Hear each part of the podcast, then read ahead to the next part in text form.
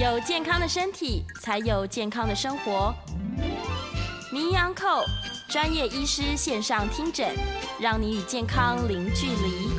Hello，各位听众朋友，早安！这边是 FM 九八点一九八新闻台。你现在所收听的节目是星期一到星期五早上十一点播出的名医安扣，我是主持人药理诗诗。我们今天的节目呢，正在九八新闻台的 YouTube 频道直播当中。欢迎大家可以来到我们的直播现场，同时在聊天室欢迎各位可以及时的用文字做线上互动哦。今天的题目呢，我个人是非常非常有意识，正在努力多吃蛋白质呢，因为要预防肌少症，我要增肌，要减脂。那怎么样才做得对？怎么样才不会危害到我们的优绩呢？赶快邀请到我们今天现场的来宾是林梦雨营养师，欢迎。是早安，大家早安，我是梦云营养师。耶，梦云营养师今天好美哦。谢谢，一看到你心情就好，跟你一样 展开快乐的一天。是。是，来到我们今天的主题哦，大家都想要更美一点，对，所以增肌减脂应该是每个人最近的目标，都是，尤其是夏天，对对，女生想要变得更美一点，然后男生想要变得更呃精实帅气，是，而且要去海边的时候穿的那么少，没错，不能有赘肉，是，而且男生还比女生少一些。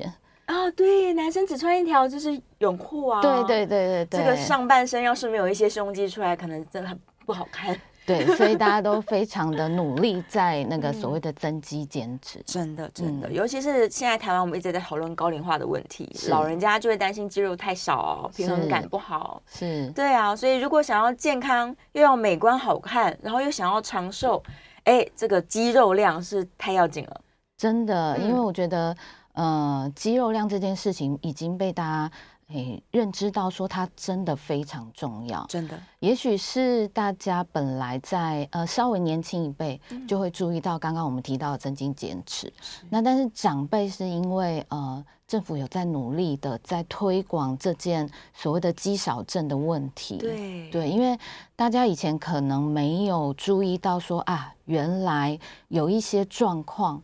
其实是跟我们的全身性的肌肉量减少是有直接关联性，嗯，大家可能就觉得说啊，那就是老了嘛。对呀，年纪大了，衰弱了，对，然后所以就会走得比较慢，然后比较咬不动，然后好像吞也不太好吞。嗯，那大家都没有意识到，其实这些症状都跟我们所谓的肌肉量不足，可能是有直接的关联性。哇，老人家的肌少症最近几年一直被重视起来，是因为它的比例其实挺高的。是没错，嗯，因为其实根据调查，有那种呃没有被发现，或者是完全无意识的这样子的比例，呃，我们现在比较常听到是肌少症，那其实还有它的一个前期叫衰弱症。啊，是。对啊，专有名词实在太多了，大家不用太记得。嗯、但是只要记得说有一些症状出现的时候，其实就是要注意到这个问题。对对，因为这个比例可能已经有接近百分之三十以上的长辈都有这样的问题。没错没错。那像我如果在社区做这样健康推广的时候，我都会问他们说：“哎，请问你们知道肌肉在哪里吗？” 他就可能就把手举起来，然后就说肌肉肌肉。我说对对对，大家就哎，大家都知道肌肉在这里，可是全身的肌肉不是只有这里。对，就像刚刚我们讲到的，长辈常常遇到的吞咽问题，在我们的呃吞咽肌这一块，其实也是非常的重要，包括口腔的咀嚼肌。是，所以我觉得。呃，大家今天如果有机会，就是好好的听说，哎，到底我们在这些营养上面应该到底要怎么去补充，又不会太 over 到影响到大家最担心的肾脏。是啊，就是担心蛋白质吃多了伤肾脏。对对对，怎么先首先如何去判断说我是不是有肌少症呢？肌少症这件事情，当然它呃要先说它为什么会被。这几年一直被重视，是因为全球都在研究这件事，嗯、而且它其实现在已经变成是一个诊断啊，是是可以下的诊断，对，它其实是一种疾病。嗯、那所以呢，我们要呃了解所谓的肌少症，其实有一个呃简单初步筛检的方式，是对，就像呃我们看，如果大家有在看 YouTube，就会看到我们的画面有在呈现说，肌少症有一个可以自我。筛检的一个风险，那第一个方法其实就是各位的小腿我量过哎，我好像是肌少哎，真的吗？真的，我可以，我可以包起来，而且还空空的。对，大家这个就是非常重要的，就是各位的左右手的大拇指跟食指，哈、嗯，哎，应该是中指。圈出一个圈圈，是。那这个圈圈呢，去帮自己的呃所谓的小腿，小腿。对，哎，好空哦、小腿肚，大家可以去寻找那个最粗的地方。现在就要开始去寻找最粗的，不要找细细的地方。是，嘿，通常大概在中间上面的一个区域哈，嗯、就是但是大家坐要坐正。大腿跟小腿要呈现九十度的一个一个角度，是。当然自己量的时候可能没有办法这么的刚好九十度，我们最标准是请另外一位帮您量。哦对，那自己量就是稍微估测一下，是好。那自记得大腿跟小腿成九十度，然后 用大拇指跟那个中指圈出来的圈圈去圈在自己的小腿肚上最胖的地方。是。那通常啦，因为我们习惯性可能是右撇子，嗯，那我们的身体也比较习惯性会着重在右边，右脚。哦。对，所以我们会建议测量左脚。量左脚吗？对，左脚会更近，更接近大家的状况。我真的肌少症了。所以刚刚说，如果是刚刚好圈起来的呢，就是中度啦，哈，就稍微注意一下哈。那如果圈不起来的，好，就是给自己鼓鼓掌。太棒，肌肉很多，完全暂时都不太需要担心啦。是。那如果圈了之后还有哎蛮明显的空隙的，嗯。这个就要特别小心哈，这个就是真的有比较高的风险。对，是是，没错，没关系。今天听完就知道要怎么把肌肉养起来，养鸡啦，努力养鸡。我已经养了，从过年养到现在，鸡没长出来。对，我都说那个养鸡之前缺蛋是养狗狗给，现在是养自己身上的肌肉。对，这很重要。没错，好，这个小腿围、小腿肚是一个最初步的第一个方法。那当然还有第二件事情，这个是欧洲他们嗯、呃、所研发出来的，叫做一个问卷的评估表格。嗯好，那大家可以呃稍微了解一下那个，如果我们画面上看得见的伙伴，大家可以从画面上看到下一页是有那个问卷评估，有五个题目，五个题目，对，它里面主要是在呃。请各位回顾自己日常生活，比如说走路啊，或者是负重的状态，好，就是激励。第一个题目就是会问说，哎，您觉得如果是抱起大概四点五公斤的东西，会不会很困难？这有点抽象，就是说，像我们一般瓶装宝特瓶水是大概一瓶五百左右，五百到六百 CC，所以你要可以抱起大约九瓶，九瓶。对，酒瓶的这样子的呃呃保特瓶水的话，嗯、会不会觉得很困难？哈，它是有一个评估的分数，如果是完全没有困难就零分，有一点点困难就一分，然后觉得很困难几乎无法完成的就会是两分。啊、那每一题都会以这样子的呃程度来去做零一二分的一个计分。嗯、那第二个部分就是评估各位的步行，也就是说。您可以自己在家里评估，说从一个房间走到另外一个房间，会不会觉得很缓慢，有一点困难，有一点吃力？很累。对，很、嗯、是没有困难的，还是有一点困难，还是说几乎是没有办法完成？是。那再来就是各位如果坐在椅子上的时候，哈。当然是要稳稳的椅子，不是滑来滑去，那会有危险。然后呢，直接站起来，不需要其他东西辅辅助或是手扶的状态下，会不会有困难？哈，完全没困难，有一点困难跟完全无法的，用这样去积分。接着是上楼梯，就是呃爬升的这个过程，会不会觉得有点喘？嗯，好，那它的呃。呃，评估内容是十个阶梯啦，十个阶梯。对，那大家就看看说这个日常当中困难的程度是怎么样，来帮自己计分。最后一个是跌倒的频率。哦，极少会跌倒。对，其实我们呃一直在强调要避免极少的最终目的，希望能够降低跌倒。是对，因为跌倒这件事情，大家想象如果一跌，嗯，出了问题，其实可能会一。需要躺平，对，躺平治疗或者是复健等等，大概起码最少三个月，可能半年甚至一两年都有可能。很多老人家真的是一跌就很大，对，那个就会退化的非常快，没错。所以我们最害怕的是跌倒啦。那这个问卷当中也有评估，过去一年您的跌倒频率是完全没有，还是说？一到三次是一分，那四次以上就是两分。嗯，所以这五个题目里面，如果大家统计出来的总分是大于等于四分的话，真的要特别小心，就是肌少症的风险非常高。是，这还不至于是到诊断啦，先不要这么紧张。等下大家就是算一算啊，糟糕了，我不小心变四分，对，然后就开始非常的忧国忧民的，很担心。这个是要提醒大家说，哎，真的有问题的时候，可以再到各大医疗院所，呃，专门的医师会帮大家做更精细的评估。是，那我们今天就可以来看看说，哦，日常我们赶快来怎么样去借由饮食来把它补回来。对呀，好，我们刚评估完，假如像诗诗一样，我手圈圈起来还有很多空格。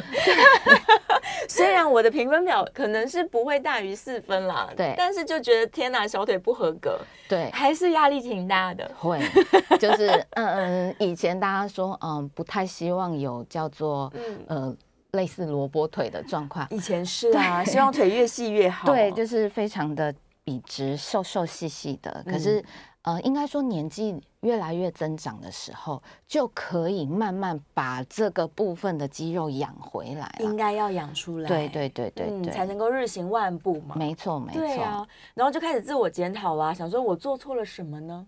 我真的没有吃蛋白质吗？还是运动量不够呢？到底哪些原因造成肌肉不见了？当然，那个老化这件事情，嗯，嗯，确实是真的有一点不可逆啦。是，这就等于是原发性的一个问题。那这个各式各样的老化问题，大家应该都稍微可以猜想得到。嗯、那另外还有可能就是一些所谓的疾病的问题啦。哦、对，那有些人是本来就有一些慢性病，比如说三高的问题。那他的一些呃疾病控制状况跟所谓药物的辅助相关性，还有他的饮食做控制的时候有没有不够均衡跟完整啊？对对对，糖尿病患没错，因为他们就会很担心说啊，这个是不是不能吃太多，那个不能吃太多，对，结果一下子就会突然锐减，像我在门诊常看到就变成。哎，下一次回来已经瘦了三到五公斤，什么都不吃。对，他觉得这样，哎、嗯，血糖很漂亮啊，但是真的不适合用呃。减少吃各式食物来达成所谓控制疾病的目标。哇，对，饮食更不均衡了。对，嗯、那长辈还有一个问题，就是刚刚我们讲到的咀嚼跟吞咽问题。对，这也是因为老化间接影响到他们整体的摄食量是不够的，牙口不好。对，所以在这一块，他们在呃总蛋白质跟总热量的部分，嗯、因为呃我们当然会着重在蛋白质，养肌肉嘛，直接联想到就是蛋白质一直补一直补。对，但是。我们很担心说蛋白质够了，可是总热量不足。嗯，因为还是低卡路里。对对对，有些人如果在控制体重的过程中会呃直觉想要把热量减到最低，想象当中的最低，他都会努力尝试，但是他会努力去补蛋白。对，那蛋白质够但热量不足的时候，很容易让我们的身体有其他热量的一个消耗，所以我们反而会建议蛋白质的适度补足。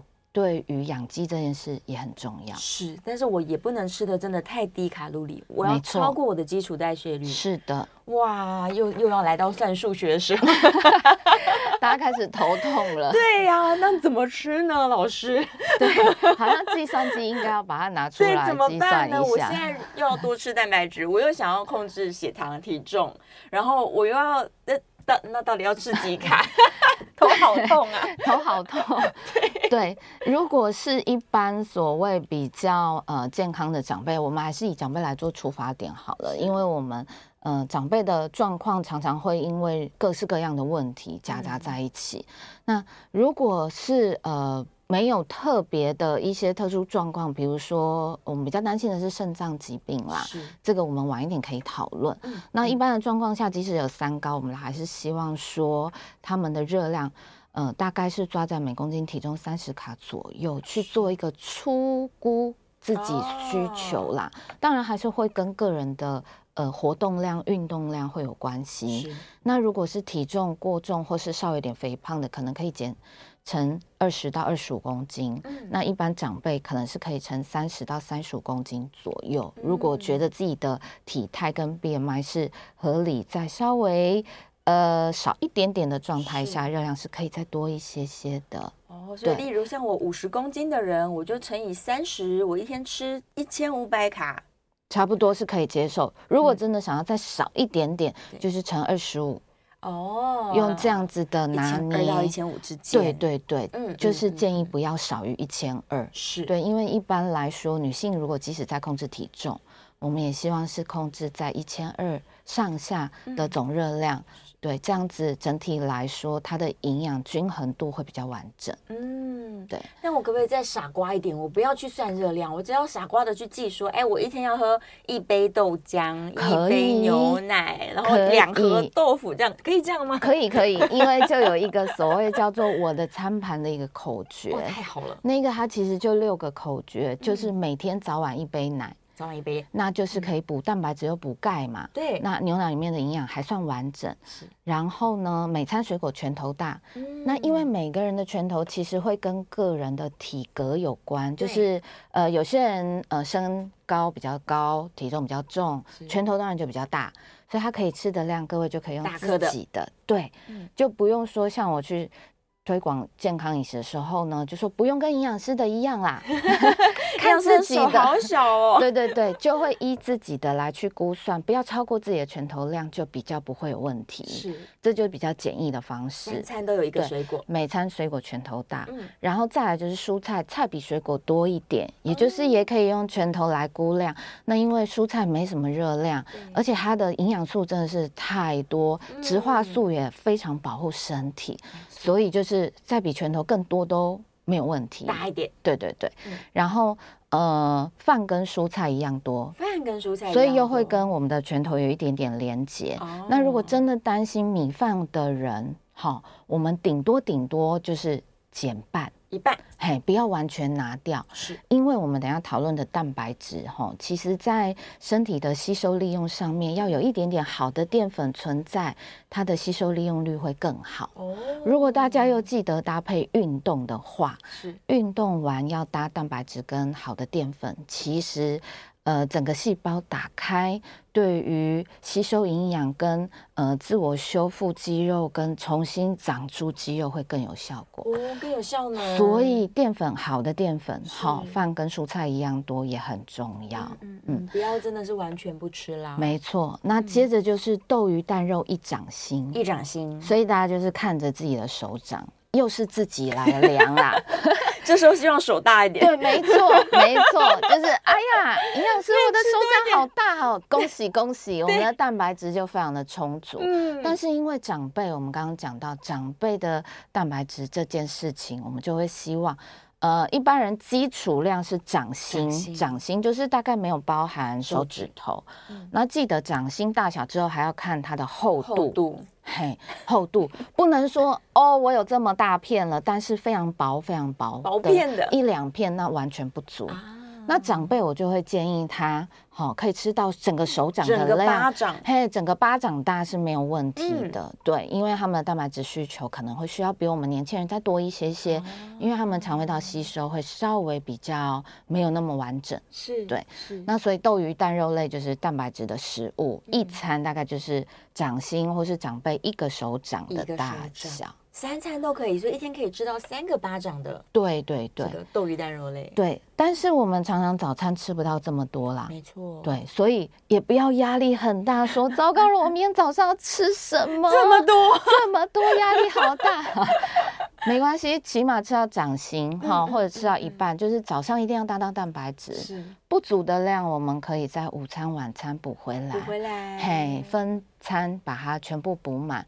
这样总量有达成，这样就好了。哦，那最后一个口诀就是呃，坚果种子一茶匙，一茶匙啊。对，因为我们是以一餐来建议嘛。对，那所以一餐的坚果量大概就是一茶匙，一茶匙很少哦，一点点呢，大概跟各位的大拇指第一个指节差不多而已。这样一个核桃就一茶匙了，很漂亮的一整颗完整核桃就满了，嗯、好少怎么办？一天三颗核桃。对，其实意思是说，其实我们需要的坚果好处，用这样的分量每一餐 share 开来的话，其实就够了，就够了。嗯，大家大家觉得很棒，但是会不小心会吃太一次就吃一包坚果。对，可是可是我会建议，因为很少人每一餐都会准备坚果吃啦，所以如果是一整天吃一次也没关系，三。颗。一一小包没问题啦，对，大概一汤匙没有问题，嗯、对，嗯、所以就是用这样六句口诀的概念，就不用去记那个什么一千二、一千五啊，对什么，等一下还要稍微讲一下蛋白质哈，嗯、我们如果精算计算机来算的话，也可以用每公斤体重来算。对呀、啊，但是又更难了。对，但营养师还是忍不住想要说一下。是，说说说，来来。如果是那个长辈的话，每公斤体重大概可以吃到一点二克。一点二克。好，比如说长辈如果五十公斤的话，一点二克就是六十克的蛋白质一整天。嗯、那如果已经被发现，像我们刚刚前面的方式去自我评估，那个风险很高的哈。对。那我们可以抓到每公斤体重一点五克，一点五。那如果再乘上去，可能又将近有呃，七七八十七十五克左右的话，哈、嗯，这样子大家，哎呀，糟糕，我又不知道要吃多少。对呀、啊，对，就是数字真的很多。当然，营养师可以算出一个比较漂亮的数字。是。可是，就像刚刚讲的，回归到那六句口诀，嗯、大家就只要记得每一餐。蛋白质既然这么重要的话，手掌打开来吃满满，对，认真看一下。每一餐啦，尤其是长辈的午餐、晚餐，对一定要努力的让自己吃到一个巴掌大，整个巴掌，整个巴掌大跟它的厚度是哈。然后就会有长辈说：“我没有办法吃这么多肉啊，吃豆腐吧。”啊，没有关系，对，吃豆腐。刚刚说对，豆鱼蛋肉一掌心，吃蛋也可以，吃蛋、豆腐、鱼、海鲜，就是。都可以算是我们所谓的蛋白质的好食物，是，所以大家不用太担心。当然肉类也很棒，对，所以就是削掉，然后自己选择比较柔软的、好咀嚼，可以吃到这样总分量。我可以吃一大块豆腐，然后吃一颗蛋，再一小块鸡肉就够了，哎，就满了，太棒了，对，然后也都吃得下。是，好，我们休息一下，广告之后回来继续讨论营养问题。回到 FM 九八点一九八新闻台，你现在所收听的节目是《名医央叩》，我是主持人药理诗诗。我们再次欢迎今天现场的来宾林梦云营养师。大家好，我是梦云营养师。好，回来了，继续来聊聊这个肌少症，我们要怎么样去预防它哦？刚刚提到说，每天如果是长辈的话，对，三餐最好都吃到整个巴掌的，对，都鱼蛋肉类，对。真的吃不下，我可以喝高蛋白吗？老师，对这个问题也常常被他们问。嗯，因为甚至有些长辈他们已经超前部署了，去健身房，对，去练身体。嗯，然后说教练跟他说，这个嘿，他那个重训完回去就要喝两汤匙。对，高蛋白。对这件事情真的是，嗯，当然它是一个现在很普遍而且也很容易获得的一个产品啦。对，那但是。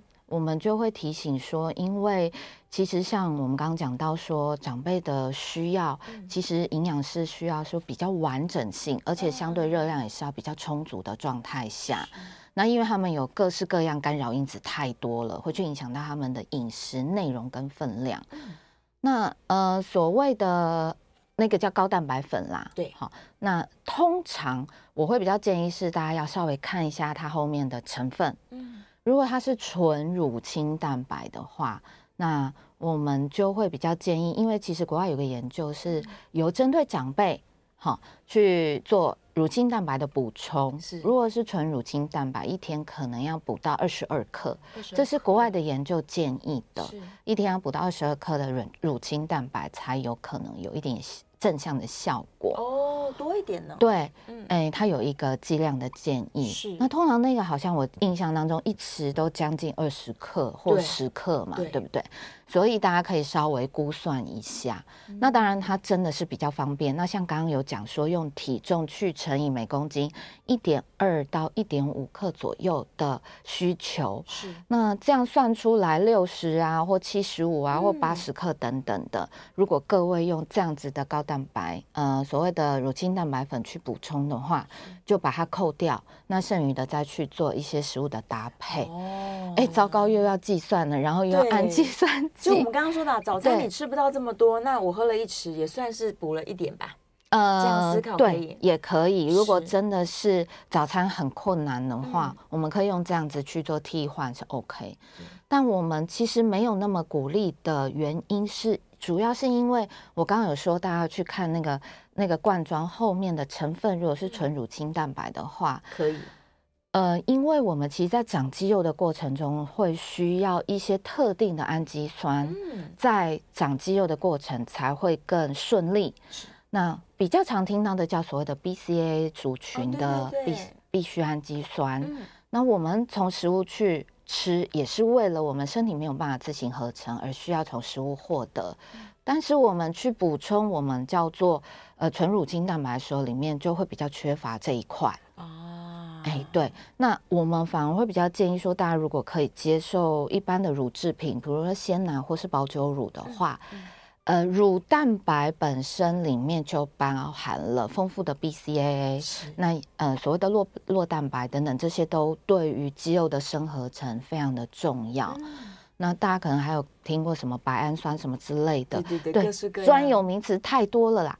对，所以就会比较建议说，如果大家真的要去选购的话，又希望用快速的方式去做呃搭配补充的话，比较不建议选纯乳清蛋白啦，因为有可能有那个所谓的希望能够促进肌肉合成的一些氨基酸会比较缺乏，没有那么充足。是，对，因为它会呃做一些纯化，才会淬炼出这样子的纯乳清蛋白的产品。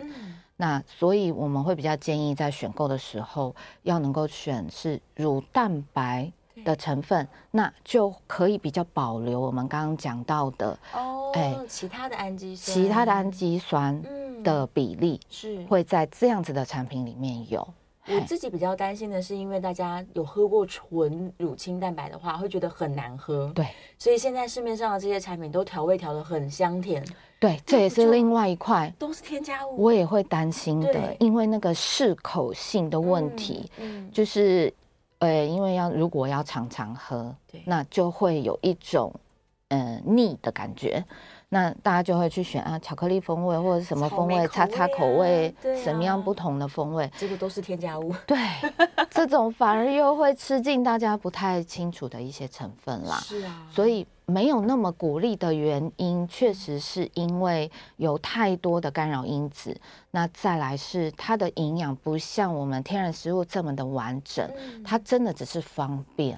哦，当成是一个额外补充，你真的吃不够的时候用的。对，那但是如果不排斥乳制品的人，嗯、我们通常也会建议说，呃，原本刚刚我们的 slogan 第一句叫每天早晚一杯奶嘛，对，对，大家通常奶制品都喝不太够，喝不够，大概一杯，今天。昨天、前天，他好好的回想，有喝到一杯，一整个礼拜可能都没有一杯。对，一杯是两百四十 CC。哇，嘿，对，有没有喝到一杯？如果没有，努力喝到两杯，嗯、其实真的就不太需要再去多补充。如果想要多补充，反而喝到三杯也都 OK。老师，我又有问题了。假如上班族的下午茶喝那个手摇饮，我用鲜奶茶可以了吧？我喝三杯鲜奶茶。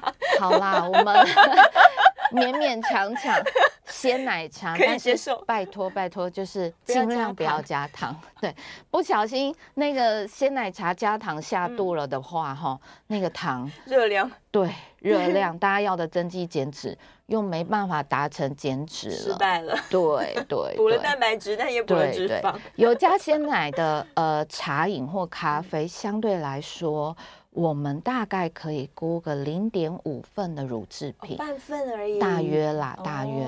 对对对。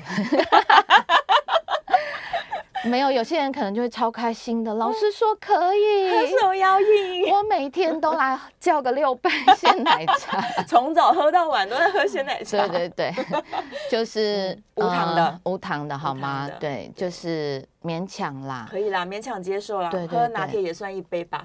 呃，半杯半杯，乳制品，是是是，对对对，就是找了方法，努力让大家能够补充到天然的食物啦，是最好。然后用各种稍微没有什么负担的调味方式，嗯、咖啡、茶、啊、这些来做搭配，来做补充。我觉得不管是一般人或长辈，其实都可以尝试看看。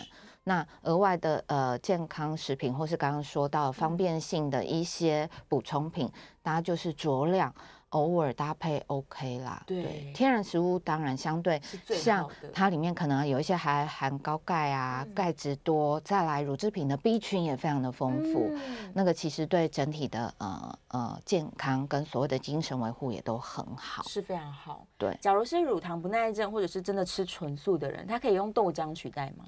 呃，豆浆取代的话，它的蛋白质的呃成分可能没有像乳制品，就是刚刚我们讲到的氨基酸这一块，没有那么多。那如果是素食者的话，嗯、呃，豆制品记得搭配谷物，谷物。那两者的里面，谷物里面其实好的。淀粉，然后它的一些蛋白质、嗯、搭配豆制品的话，它里面的氨基酸是可以互补，变成是比较完整的一个、啊、一个比例来去做身体的补充、嗯、是没有问题、嗯。那如果是乳糖不耐的话，其实就可以选择发酵制品，发酵的，比如说无糖优酪乳或优格，嗨、嗯，或者自己做的呃。发酵制品就比较能够降低乳糖带给肠胃的一些冲击，哦，那一样可以获得我们想要的好的蛋白质跟高钙啊，或者是其他的营养素，嗯，没有问题。嗯。嗯、特别提醒一下，孟云营养师之之前在节目有提过，如果你想说，那我燕麦奶来取代鲜奶，哦。啊，很抱歉，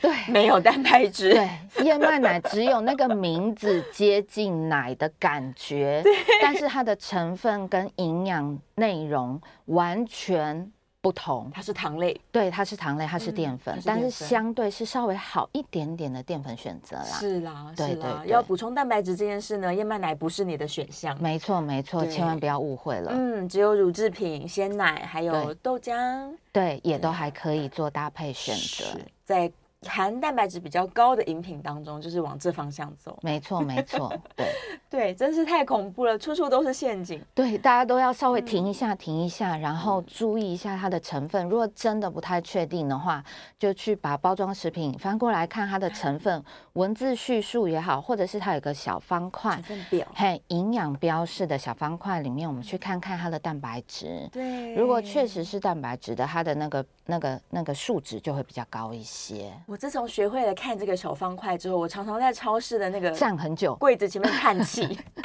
就是这个包装我想买，然后一翻过来看，哎，不能买，要放回去，然后再拿过来看一眼啊，不是我要的，再放回去，没有蛋白质啊，又放回去，对对，对，就看到一个垂头丧气的人。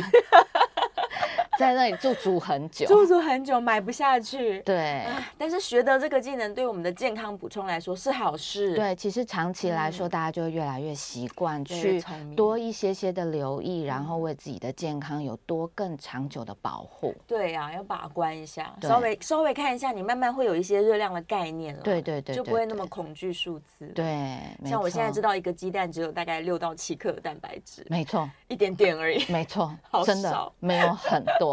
没有很多，但是但是我要稍微提一下，因为也有长辈问我说，嗯、那我可以喝鸡精吗？啊，对呀、啊，哎，就是因为现在市售也有很多各式各样的浓缩的啦，不一定是鸡精，或是呃。嗯，鱼精或者是叉叉牌，很多很多。很多。对，这个其实我们也会特别提醒一下，这种液态的这些产品，嗯、我们比较建议哈，因为它里面的应该是微量元素，好、嗯，或者是一些微量营养素是相对有的。那、嗯、我们要的蛋白质一点点，哎，其实一点点哈、嗯，比蛋还少。没错，我们都会说那个一包或者是一瓶。大概里面的蛋白质含量，因为我们最需要的是蛋白质，很明确的需求，是其实是比一颗鸡蛋都还要少。嗯，我们刚刚说一颗鸡蛋大概六到七克的蛋白质，对，但是一瓶或是一包其实不到。大概三三到五已经很多了，对，五真的已经算非常多了，对，对，所以其实那个是做一些不同诉求的偶尔搭配辅助，嗯，千万不要拿来说啊，因为我吃不了那么多，咬不动，主要喝这个，嘿，就每天一包、两包、三包这样喝，嗯，就有一点点。本末倒置，对对对对对，所以我们还是比较建议是固体的食物，然后选比较柔软的，或是刚刚讲到说比较液态，真的是高蛋白的，呃，天然的高蛋白的液态的补充，是乳制品、豆浆等等的这些，都还比喝鸡精没错，更多蛋白质，没错，对对，不能说比鸡精好了，蛋白质比较多，对，因为我们重点需要蛋白质。是，好了，又聊了非常非常多，我们稍微休息一下，这段广告，等下来看一下线上的问题，是不是来可以回答大家一下？好的，好，广告之后马上回来，欢迎回到。FM 九八点一九八新闻台，你现在所收听的节目是《名医央叩》，我是主持人药理诗诗。我们今天继续来讨论这个肌少症蛋白质要怎么补充哦。线上有很多琳琅满目、各式各样的问题，大家太喜欢梦云营养师。来来来，我赶快来看一下。燕良在问说，刚好现在是洛梨的产季，是，然后他们家的长辈呢有胆结石、有肾结石啦，但是又非常爱吃洛梨。这洛梨跟其他的器官的健康有没有什么要注意的？其实还好，还好，对不对？坦白说，洛梨真的不用太担心，嗯，而且它是好的油脂来源。对，它其实是好的油脂来源。嗯，那如果长辈他们，我们反而比较担心的是，呃，长辈因为洛梨我们是把它归在油脂类，油脂类。虽然它在菜市场或是超市都放在水果旁边卖，嗯，对，但是千万不要把它当做水果一样，每餐水果拳头大的洛梨。这样子太多油脂了，嗯，这样油脂就会太多，因为一定要记得它是油脂类。是，哦，那强调这件事情的原因是它的热量相对就会比较高。对，所以呢，我们通常建议，如果是吃洛梨啊，尤其是它的盛产季节又超爱的人，好吃，真的那个嗯，一天可能两汤匙，最多大概四汤匙。哦可能就够了，就够了。所以一颗洛梨全家人分掉哦。哎，对，不能一人吃一颗。对，因为它还有大小颗啦。对啊，大概都好大颗。对，可能半颗左右啦。好。就是要稍微注意一下，这个我们他们比较担心的是油脂。油脂那油脂当然，如果一多的时候，其实对胆的问题可能会有一点点负担比较大。好、嗯哦，那可能间接会有一点点影响到胆的问题啦。嗯、那肾结石这件事就当然都不用担心，跟洛梨有关系。那不管是怎么样，其实呃，我都会建议说，洛梨在使用上，第一件事量千万不要太多。我都吃很多，因为因为因为他有提到是胆的问题，对，对，在这一块就真的是量要稍微拿捏一下啦哈，嗯、最多就是大概半颗，半颗就好，那不然就是二到四汤匙左右，切嘿，嘿，放在汤匙里稍微估一下这样的量。好，那如果是肾结石的问题的话，就是注意一整天的水分一定要够。嗯，它其实嘿跟饮食上面还好，就就是水分哈，看能不能拉高到两千是的呃总量，这样子会比较能够缓和肾结石的问题。嗯嗯，大家都要练习，我觉得透过练习喝两千没有问题的。对，嗯、因为这个部分大家常常会忘记喝水，即使是天气很热哈。也就是，哎、欸，千万不要去喝含糖饮料哦。哦，对，对对对，因为有些人天气热，觉得满头大汗，那不然我去走走，运动之后来一瓶运动饮料。哦咕噜咕噜都是糖，那就是糖，对，糖水就进去了。对呀，那个其实对结石这件事也不太好，不好。对，所以其实还是会建议说喝水分就好了，顶多是淡茶还可以接受。是是，我的办法就是买一个两两千 CC 的，对，固定一个容器，那放在那里一整天要把这一瓶起码要喝完。没错，不然常常我在门诊问，哎，有没有喝水？有啊有啊，那一天喝多少？呃，不晓得，没有再计算。对对对。大概就是两三杯嘛。那我问说，您的杯子大概有多少？两百 CC。呃，大概这么大啊、呃。那这样大概两百 CC，两三杯可能不到一千哦。够不够？对，所以如果有一个固定容器，大家比较好做估量。是最好的，赶快去买。对 对对，厂商可以来业配了。然后接下来有人在问鸡蛋的问题，这超多人在问呢。他说，如果一天吃三颗鸡蛋是够的吗？嗯，不够。一天如果吃三颗，其实是不够，完全不够。对，来手掌打开来哈，三颗鸡蛋大概只有一个手掌满而已。对对对，所以一餐还勉强可以，一天就少了另外两个手掌的量。对，好，所以记得哦，豆鱼蛋肉一掌心啊，长辈是。一个手一个巴掌大，是。那我们通常不太建议这么多颗蛋的原因是，我们希望蛋白质还可以从不同的食物来获得，是可以获得不同食物的营养内容。哦。